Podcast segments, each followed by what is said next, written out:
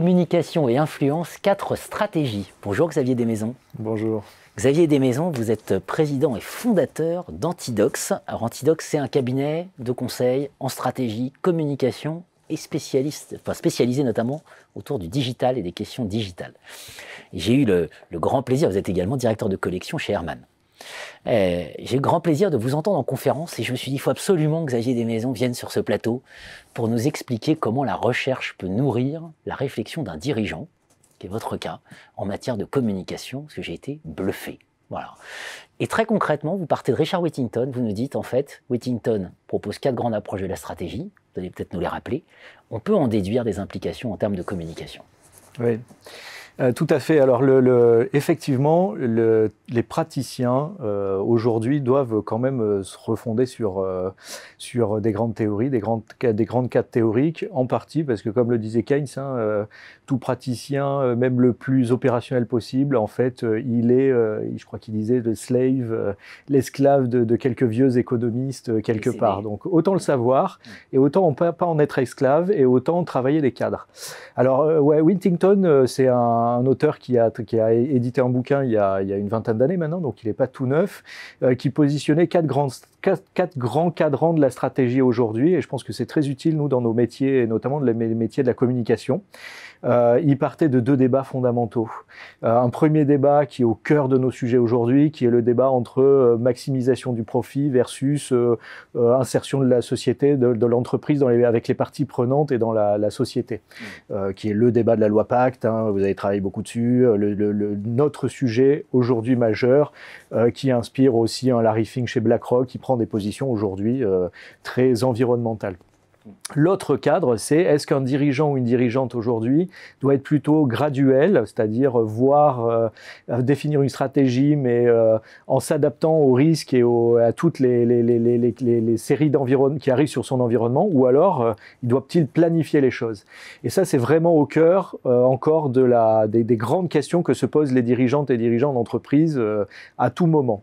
Mmh. et le Covid a participé à remettre en question plein de choses, hein, parce que si vous avez une approche très euh, anticipatrice et vous avez fait des grands plans, euh, le, virus vous a cassé tous vos plans et vous devez euh, du coup devenir plus flexible. Alors là-dedans, il a, positionné quatre grands cadrans, hein, si on prend cette matrice-là, et puis on va y retrouver une vision qui est la vision que moi j'appelle, enfin qui est appelée que, que appelle classique, celle de, de Michael Porter hein, qu'on connaît le plus, et que nous on utilise beaucoup aujourd'hui au sens où c'est une vision qui définit définit que le, travail du chef d'entreprise ou de la présidente d'entreprise est de définir un, un, objectif stratégique de moyen long terme et d'organiser ensuite euh, son intendance hein, d'une certaine manière pour, euh, pour, euh, pour exécuter proprement cette stratégie. Ça nécessite de savoir planifier, ça nécessite aussi de savoir anticiper le futur. Euh, dans nos métiers de la communication, euh, et c'est pour ça que la communication est devenue un, un des éléments de la stratégie, c'est que la, cette belle méthode qui fonctionnait bien dans un monde fordiste fonctionne un petit peu moins bien quand le citoyen est aussi un consommateur ou le consommateur un citoyen, quand les employés sont moins dans des infrastructures et des hiérarchies euh, euh, très cascadantes et que du coup chacun doit s'engager, euh, veut s'engager autour d'un projet. Mmh. Et c'est là où apparaît la raison d'être, euh, c'est-à-dire le, comme le coup d'après en fait de, de, cette dimension stratégique de porteur, qui est euh, comment on donne une vision, comment on donne un sens à tous ces collaborateurs et collaboratrices qui travaillent euh, dans l'entreprise et aussi aux parties prenantes. Et donc ça, ça a été un des gros, euh, c'est un des gros piliers aujourd'hui. Le deuxième pilier, euh, ça serait euh, dans notre axe. Euh, il est passionnant, il nous vient de probablement Darwin et, et, et celui de dire. Euh, ok, l'entreprise peut chercher à maximiser, mais en fait, son boulot à elle, c'est d'abord de vérifier qu'elle survit à court terme. Hein, c'est un vrai sujet aujourd'hui.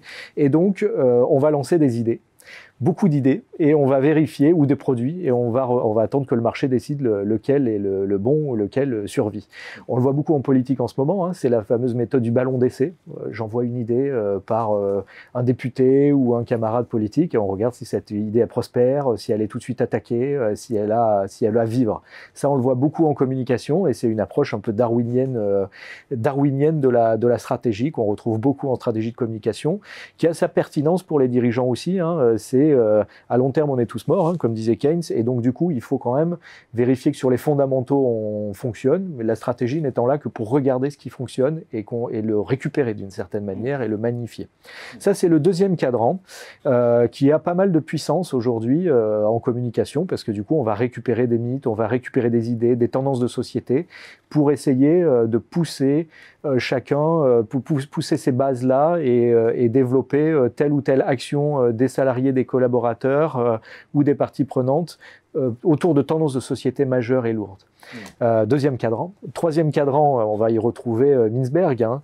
le, et ça, c'est les tendances un petit peu plus flexibles qu'on a beaucoup rencontrées autour des startups avec le modèle test and learn. La stratégie, c'est je teste, euh, je lance une idée et puis après je regarde comment euh, le réel revient euh, et je m'adapte. Les opportunités qui émergent. Les opportunités émergent, quelque chose se passe et donc du coup, ce qui importe là, c'est d'être agile, flexible. Ce qui importe, c'est aussi d'avoir une, une, structure qui permet de s'adapter rapidement et d'avoir la puissance suffisante dans son marché ou dans son, avec son objectif.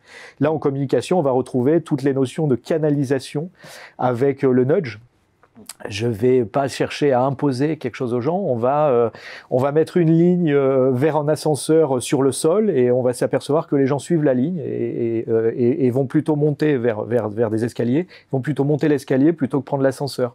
On va mettre des pas vers une poubelle. On s'aperçoit que les gens vont plus aller déposer leurs déchets dans la poubelle plutôt que sur le trottoir. Ce nudge-là, cette façon de, de canaliser des comportements, il est très Minsbergien euh, au cœur de, de, sa, de son fondamental. Et on l'utilise beaucoup en stratégie de communication, à l'échelle aussi mondiale dans la communication politique. Hein, c'est la notion de soft power qu'on va retrouver là aussi euh, majeure. Et puis le quatrième cadran. Très à la mode évidemment, c'est ce cadran qui est euh, granoveteur, qui est qui est néo-structuraliste, qui est issu de la sociologie des réseaux, et c'est cette idée que on va autour, on va travailler euh, les réseaux, la viralité. Alors très à la mode aujourd'hui, euh, qu'est-ce qu'un virus? C'est euh, des personnes qui vont disséminer ce virus, hein, donc c'est des influenceurs, des influenceuses, c'est des messages forts qui vont être incubés beaucoup dans les esprits et qui vont se dupliquer. Et puis c'est un environnement de communication qui va permettre de diffuser ces virus. Et donc cette méthode-là, très inspirée des sociologies des réseaux, Vous évoquez Deleuze même. Hein. Deleuze, hein, évidemment. Euh, elle est euh, au cœur de, beaucoup des stratégies, euh, que ce soit les, activistes environnementalistes hein, qui vont mobiliser, les activistes aussi financiers, les hedge funds activistes qui vont reprendre des, stratégies parfois comme ça, et puis aussi les entreprises qui ont besoin parfois de viraliser tel ou tel moyen de communication. Voilà, quatre cadrans.